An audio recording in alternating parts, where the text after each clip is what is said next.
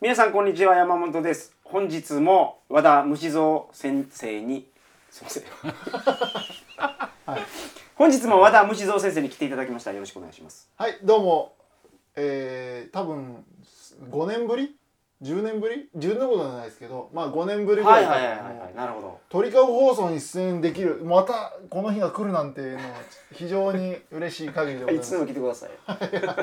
あと星沢さんとはい邦ちゃんも前回はにい引き続いて来てくれてますが、お願いします。虫蔵さんが何でもやをやられてると何でもやっていうほどではないんですけどはいはいはいまあ一応自営業なん自営ですか業です個人事業主ですね、で、その約款には何でもやって書いてるんですか。いやいや個人事業主だからそれは法人になるっていう時は約款っていう話あ、がま定款とかそういう話が出てくるけどあ、なんかあるじゃないですか。え最初その税務署に提出はいはいそうそう開業届出してるでしょ出す出す時はもう開業届っていう段階だったらもうただのライターで出しましたけど最初ねだけどまあそれ以外のそのさまつな仕事がちょこちょこ増えてきたんでさまつなさまつな仕事それを聞きたいんですよどういうことをやられてるのかしかもそれで食ってる方でしょ。どどっちかって言ったら。どうですかねそんなには頑張ってないんですけどね僕この前あのライターの仕事をお願いしたんですよ吉田さんにあはいはいはいはいちょっとお願いできないですか、うんはい仕事が忙しくてできないとおお売れっ子さまつな仕事売れっ子 は何の仕事をしてるんだってずっとまあそうですねいえろいろ、そんなお仕事断れるレベルなんですね。まあ大した稼ぎはないんですけど稼ぎはないんだけどそそのしょうもない仕事をちょこちょこちょこちょこやっててその辺をねちょっとどんな仕事があって、どうやって探してくるのかとかえそのサバイバル術をうん。聞かせていただける範囲で教えてくだこさい、れもう今回は和田虫像特集なんです そうなよ。んですよやだなやだなよろしくお願いしますそれでは鳥かご放送始まります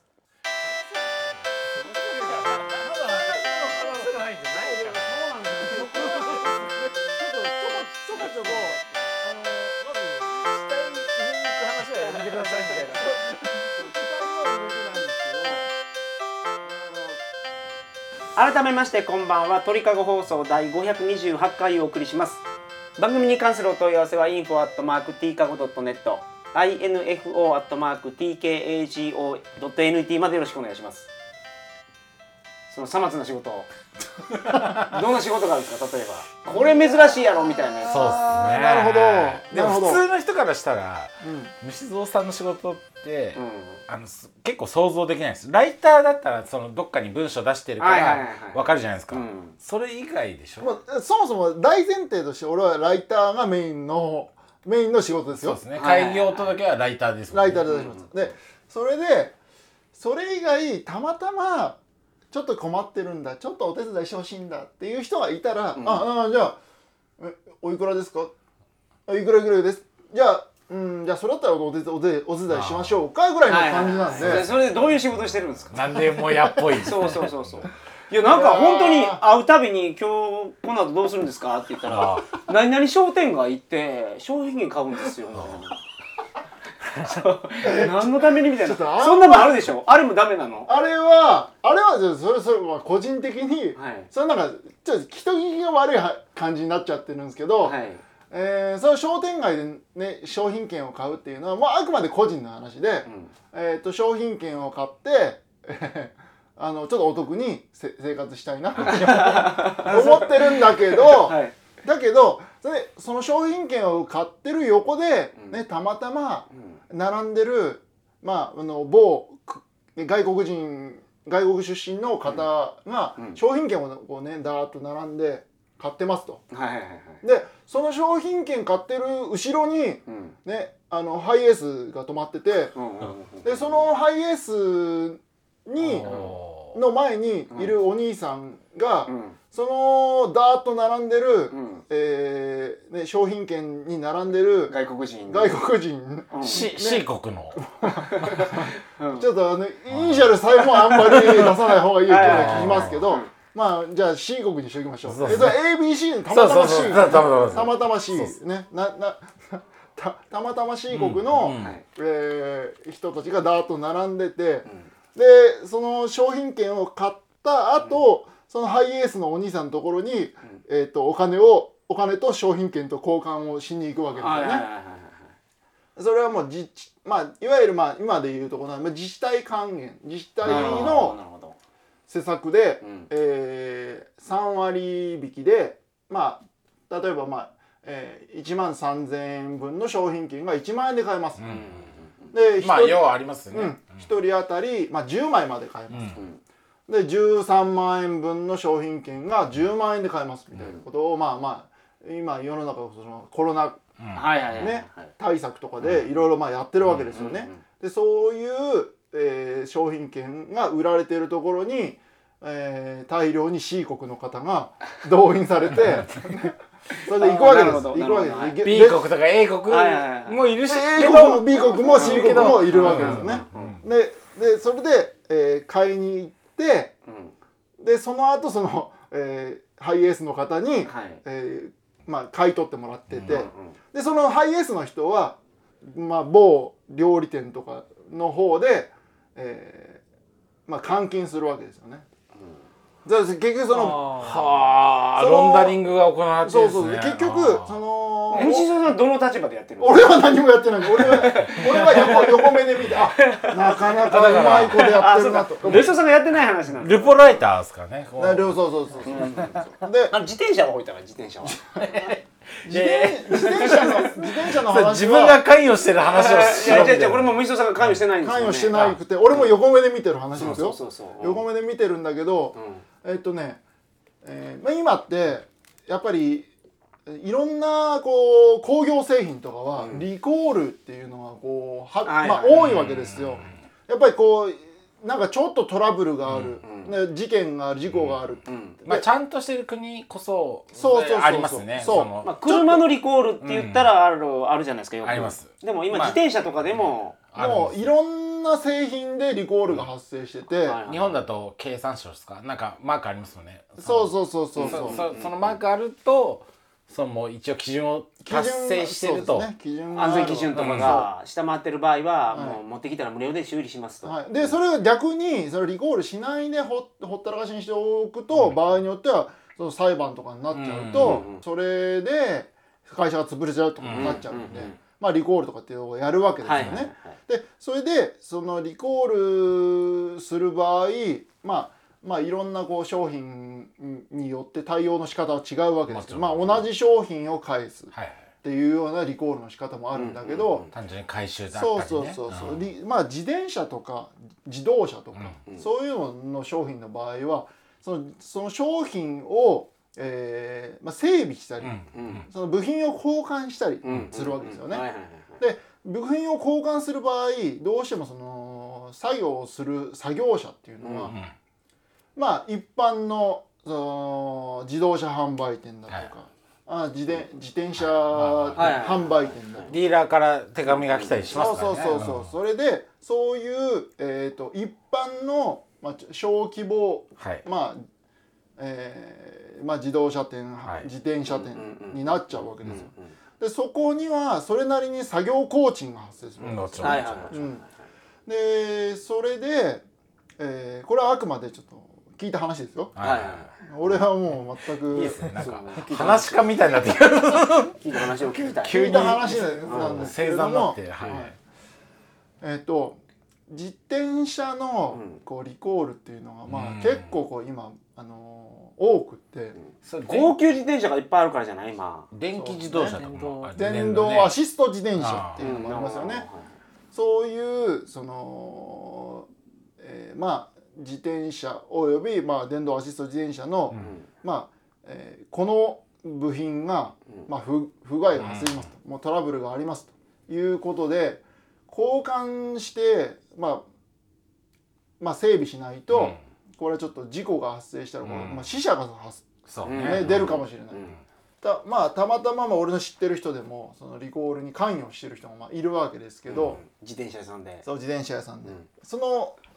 でリコールっていうのは、えー自転車を、えーとまあ、整備その部品交換する必要があるっていうのはそうなんですけど、結構ないいいいお金が出るリコールがまあ存在するわけですよ。はいはいまあまあ実際まあみんな誰しもただだったらまあやらないわけで安かったらやらないわけですよねだけどある程度の金額を出したからまあじゃあ交換しますよそれ高級自転車とかの話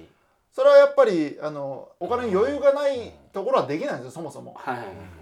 でちょっと名のあるブランドとかがまあやるわけですけど、はいはいはい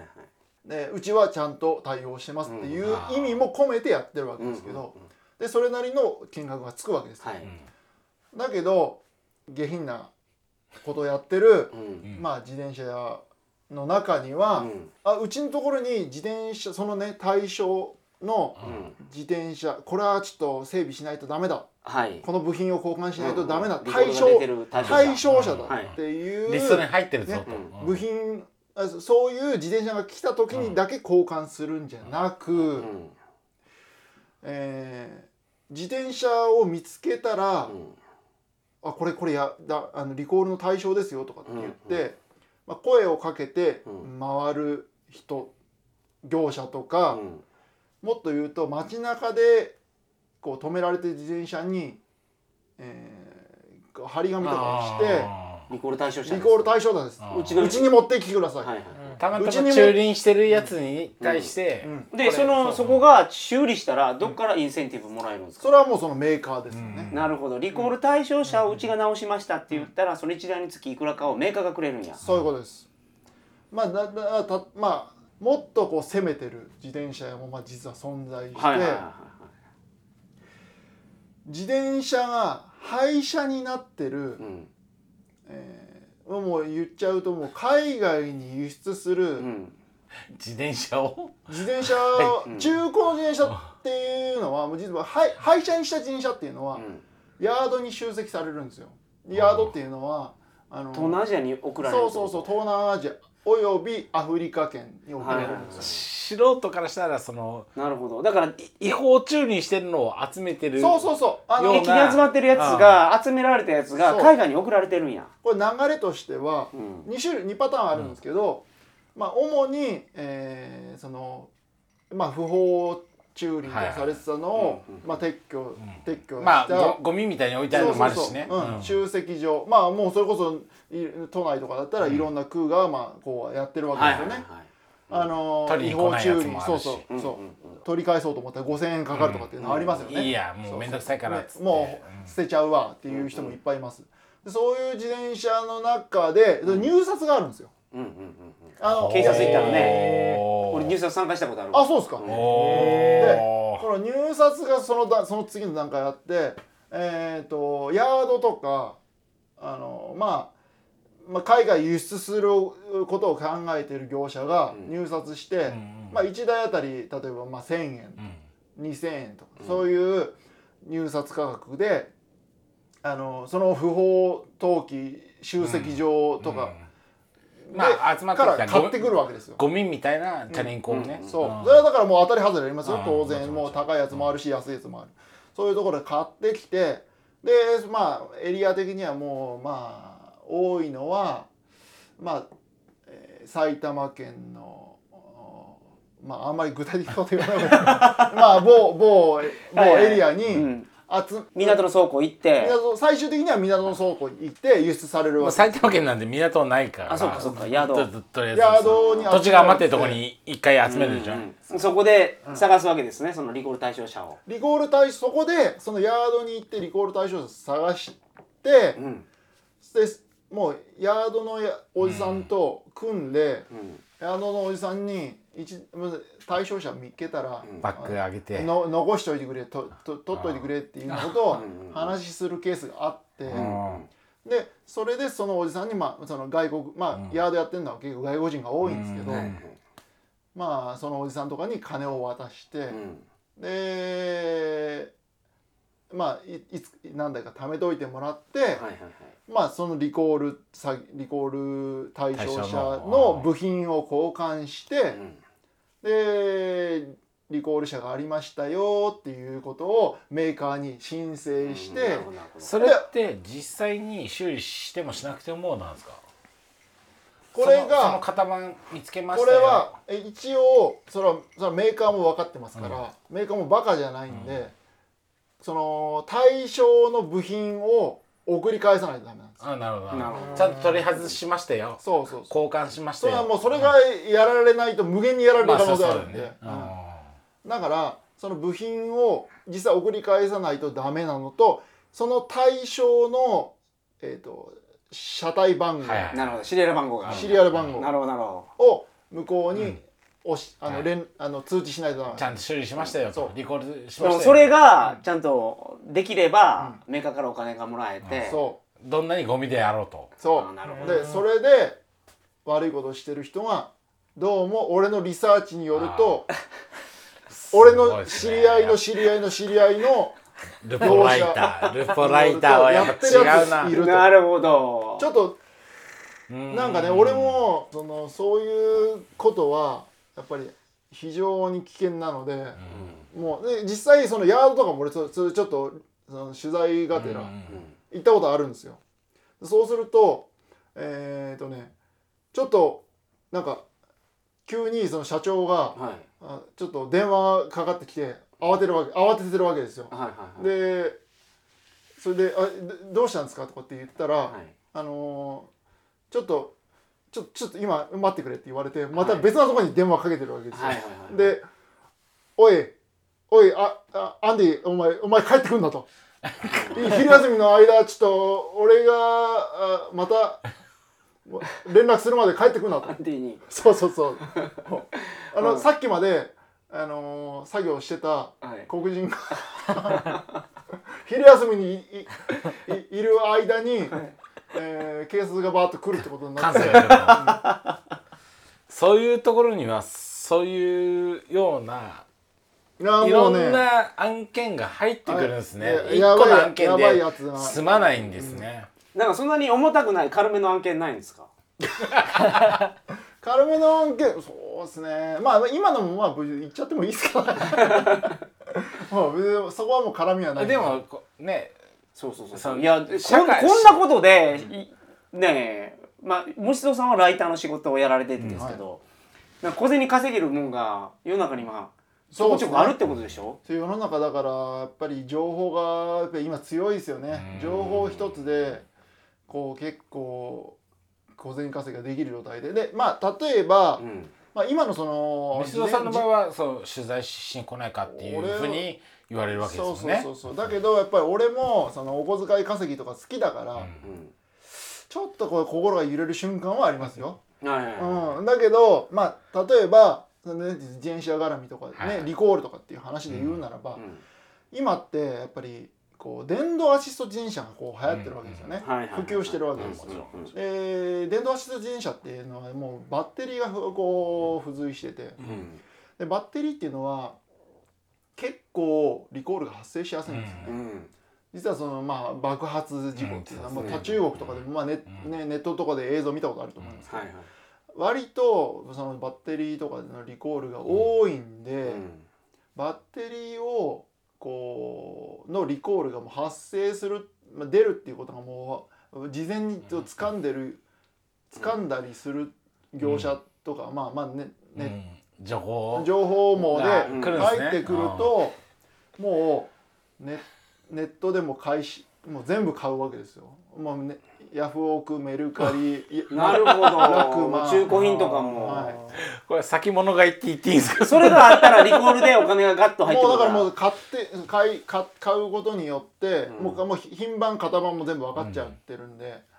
であとはもうそれこそもうもう一つそのその後、えーえー今とかってあの各社の、えーアプリそのフリマアプリとかで出品されることで、すぐにアラートが来るうんまあアプリがあるんですよ。うんうんでそのアプリをとかを使って出品すその型番とか一通り入れてそのアプリが出品されるといるいないはもうまあ、金額も設定しておいてそのいはいはい金額以下で出品されるともあー自動的に通知が来買うて買うとうんほんほんそそのアプリは本来は自分が欲しいものがまあそういうこと見でつすけやすいためのアプリなんだけど、やっぱりその業者にかかったらその業者の手に リよコ手によール情報入れといてそ リコールアラートが入ってくるんです ねリコールしリコールバッテリーが出たぞっていうアラートがこう来ればもう即買いですよね即入金即 できるよう買いにしてでで即買いしたら結局そのもうメーカーにリコールし、ね、バッテリーとして送れば、はい新品に返ってくる、はいはいはい新品で返ってくるんですよ、で送料もかからずねそうあ全部かからずに新品で返ってくればもう3万何本になるわけですよまあ相場としてはね、はいはいうん、まあだからそれもそうリコール品とかだからちょっとどうしても、えっと相場が、ね、か軽くぼ下がるんですけどそれでも、まあ、まあ2万円前後とかにはなるんであ小銭稼ぎとかっていうのは、まあ、今はもう世の中いっぱい氾濫してまして、はいはいまあ例えばで言うと、うんまあ、今だからちょっともう結構もうやられてる方は多いところで行った方がいいのかな、はいはいはいあどうそれ以外もあるんだぞっていうのを見わせつつね、いやいや、どう入こん門なも編んもあります、こんなもんもそありますっていうのは聞いた入門編どだって普通の人わかんないですか僕らあのあれ好きですねあの藤蔵さんがくまポンっていうアプリでお金儲けしてるすごいしょんべんくさい話があるんですよクマポンっていうアプリがまず普通の人わかんないですからね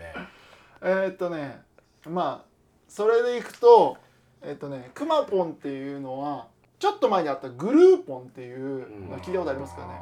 あのーまあ週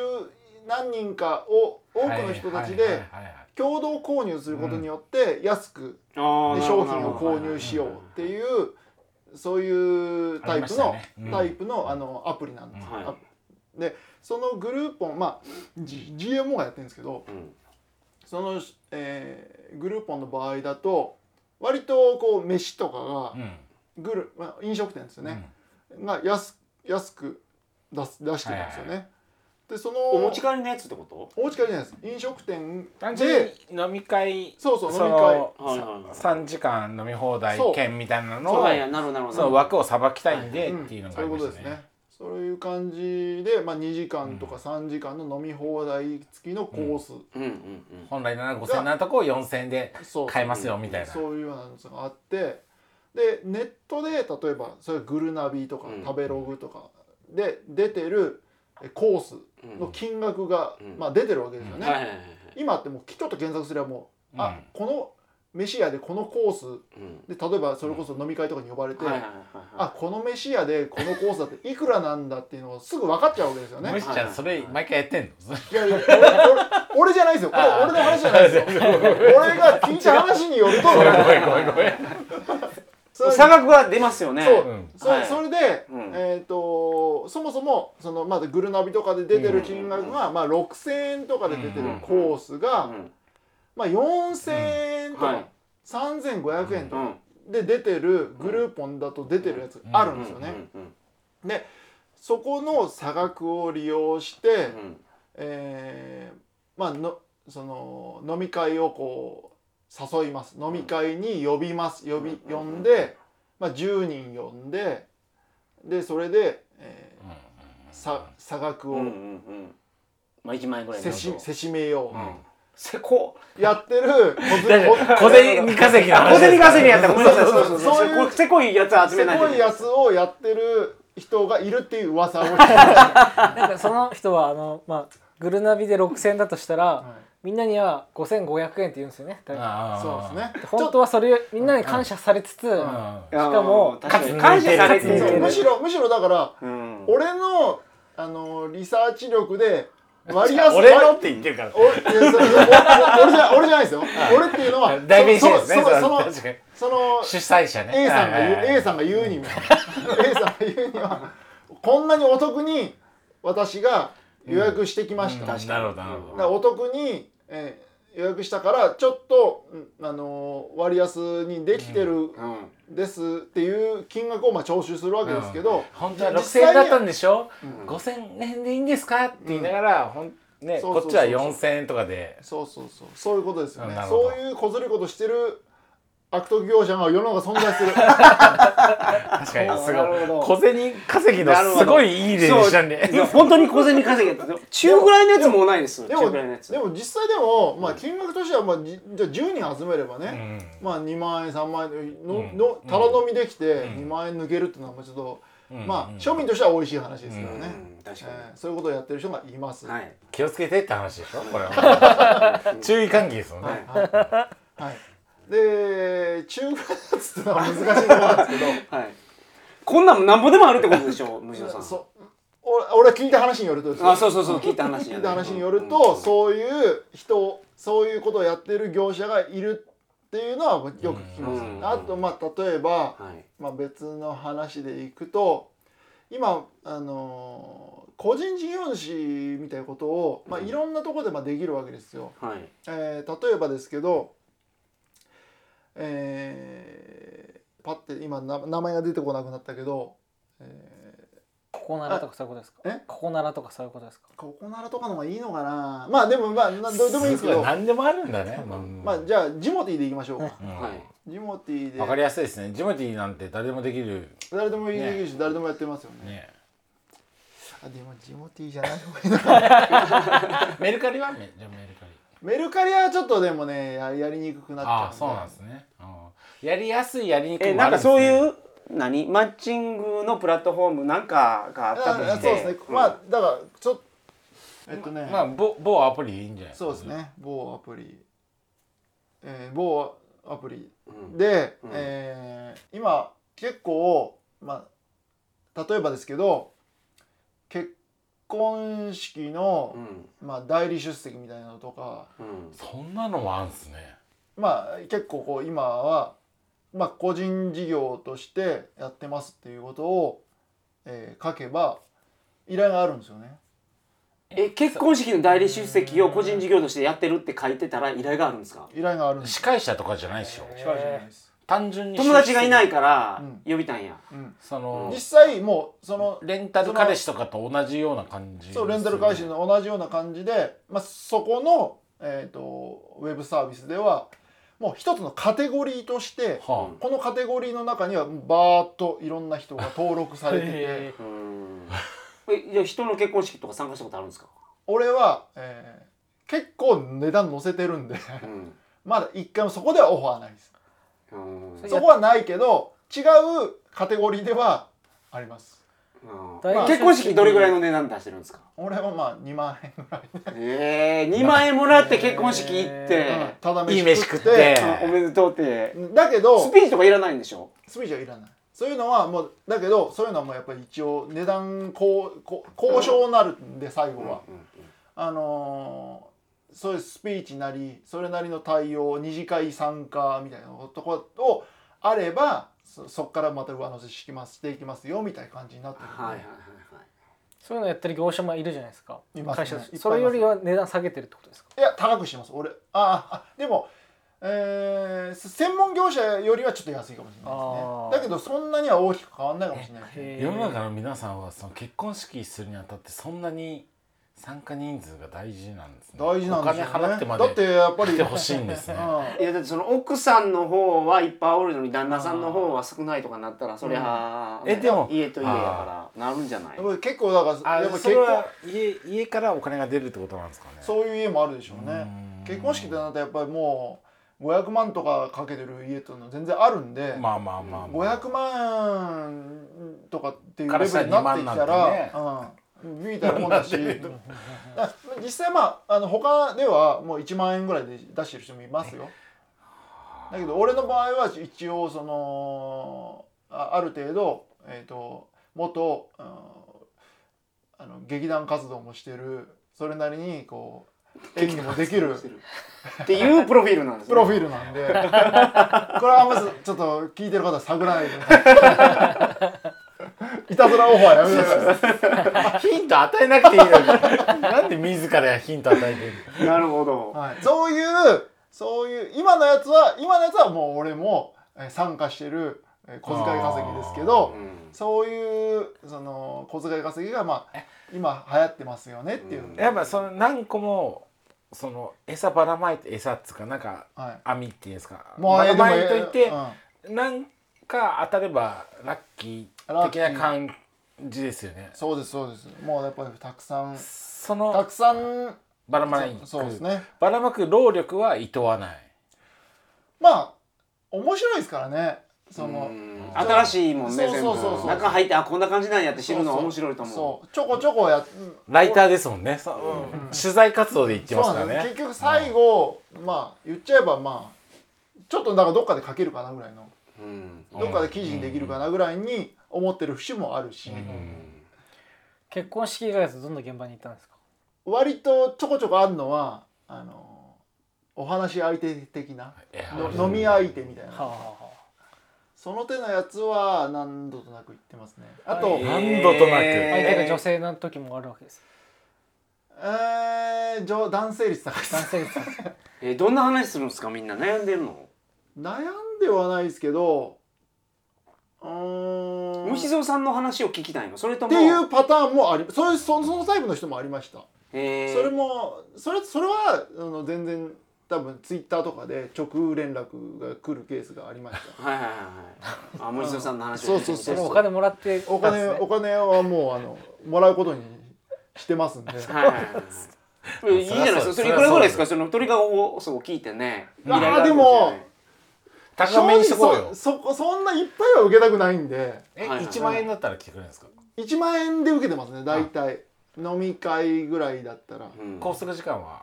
まあまあまあまあまあ大24時間いやいやいや大体まあ2時間 3, 3時間ぐらいまでみたでいなも感じ2時間へー3時間で1万円だったらねまあそうなんですね。うん、だだけどそれまあ面倒くさい賑やかしみたいなこともやらされるとやっぱきついん で。あ向いてないしねえそんな依頼もあるのいやいや盛り上げ役で来てくれとかそうそうそうそういう感じで振られるケースはたまにあるしそりゃあと、 無視ちゃん呼んだら失敗やと思うようん、おあと結構最近あったのが、うんまあとあるあの会、まあ、あんまり詳しく言えないですけど会で、うんえー宴会芸みたいなことをやりたいから、はい宴会芸を指導してくれとおー森下さんにはいうんツイッターのプロフィールあにそれはでもね宴会芸の達人とか書いいたやんですか全く書いてないですよ全く書いてないなんで無視ちゃん 全にく書いてないんだけどうんなんかねまあちょっとこれ聞かれてる方かもしれないんであまあまあ全然いいまああんまりじゃないあの、えー聞いてたらあの金金払いも良かったんでありがとうございますでも何を教えたんですかほんでその時は一応だからもうず簡単に俺も、えーこういう感じの宴会議がいいかなまあいうことをちょっと準備してまあ最終的にはチンチン出す芸な んですけどそう、はいそれで、えーまあでもその多とあ分る、まあ、会場会場を確保して、かまあ、その会場で、えー芸をま迎賓館かなんかですかあいやいやいや、赤ま坂あの会議室ですよ会議室会議室みたいなところで、うんえーここでまあこういう音楽を流してここでこういうことをこういう動きをして最後はここでチンチン出しましょうみたいな感じでもう練習するわけですよ、うん二人っきりでうんうんでまあ二人ともまあおじさんですわ、おじさんでまあ狭めのフロアでうん途中でまあチンチン出してうんおじさんがこう踊っ踊ったりしてー笑ってあげるんですかそれはねやっぱりもうえーじゃあ実際どうやったんですか受けたのいやそう結局俺会議現場まで行ってないんですよそうやけど教えてもらうでしょそれどうやったかはあもうないですかそおそのその後はあの音信不通あえてあえてあえて何もあ特特にえ特にチンチン出す芸まで言ってその結果どうやったか知りたくないですか アフターサポートはな しなんで追加追加料金になってくるんで、はい、結果聞くのもなるほどまあそんな感じでまあなんかこう今ってこのコンプラのご時世に、うんコンプラご時世だけどその人もやっぱある程度その攻めた芸がおご消耗されてたんで、うんうんうんいやまだじゃあそそっち行きましょうそっちの方が分かりやすいなってなん俺もてか俺だか何のすコごいンサルよしてねんけどすかそんなコンサルの依頼が来るんですよらやっぱあのー、間口は広げておきたいんですよチンチンの出し方があるわけです、 そねう、そうそうチンチン芸のコンサルコンサルになってるんですよ、うん、だかおら金もらってますからねそコうンサルでしすねまそうすですねからもねう最終的にはもうもうコーチングみたいな感じですね、ううんんまあだからいろんなこう今の時代、えーもうまとめにかかってますけど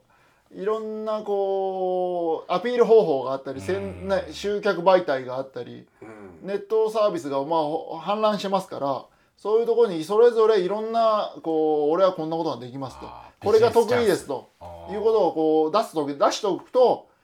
意外にお客さんが捕まってお小遣い稼ぎができますよっていうなるほど話なんですよなるほどだけど、まあ、ちょっとこの前段で話した、えーちょっとグレーな話はやめてみましょう。まやあまめあてみ、俺は知らないですよ。ガチ勢がいますからねそういう悪いことしてる人がいます。 A 国 B 国 C 国が絡んできてますなるよほそうそうそうそう。うん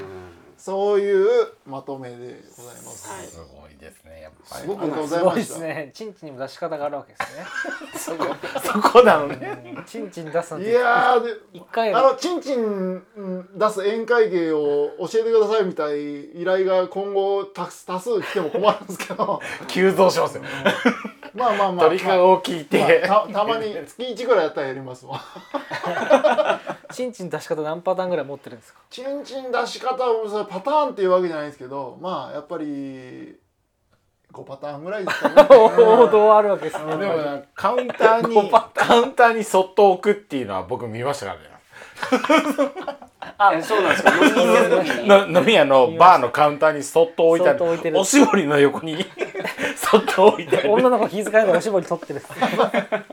いやーもうそういう時代じゃないですからプロはやっぱ違いますねだけどやっぱりまあじょちょっと品が必要ですよね品がチンチン出すにもあるんですか。どのどの顔どうがやってど出すのんです顔かがいやでも情報を制してる感じがしますそようねですねいやー本当に情報を制してるやつらはもうはるか上に行ってもっと稼いでますよねでも最近はなんか景気がいいんじゃないですかあんなことはないですよやっぱりもうまだチンチン出す芸を教えてる時代もうちょっと稼いだらチンチンは封じたいですねでも大好きですからねみんなそうですねまあまた面白いはいそのなんかいい稼ぎがあればそうまたビこジこでネスアイデアを、はい紹介してくださいはい、思いついたらまたぜひ紹介させていただきたいと思いますので、みみすどさんにそのアクセスしたい人はツイッターでいいんですか DM でツイッターでいいけどあのー、 まあそんなそんなに来なくていいです えー、なんか虫蔵ファンの女性は連絡くれればありがたいですけど 女性限定男嫌なんですかいやいやいやそのもうあのーお金出してくれるんだったらややります いやいややいいややいやそうそう違う話になってくるわいやでもやっぱそれもあるんですよそっいちやもいややりますもんね。多そ分っちもあるんですよそっちの依頼も いあやーそっちはそうあんま来られると困るんでちょっとやったらいいってことちょっとやったらいいんですけどちょっとあだるっんたですらいいんですけど、まあちょっととまあ下品なやつはちょっと控えめにわかりましたお願いします。はいどうもありがとうございましたはい。それでは皆さんおやすみなさいませおやすみなさい